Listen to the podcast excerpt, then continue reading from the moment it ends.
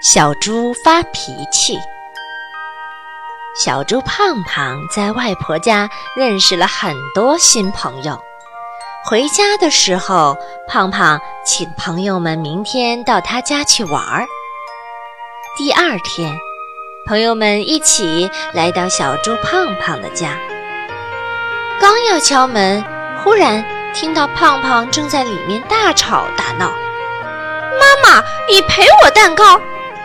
小猪胖胖大声地喊道：“好乖乖，昨天你表弟把蛋糕吃了，以后我再给你买。”“不行，不行，你凭什么给他吃？”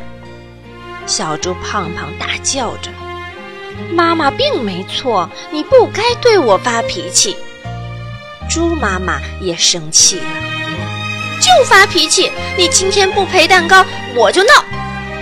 哇一下，胖胖大哭起来。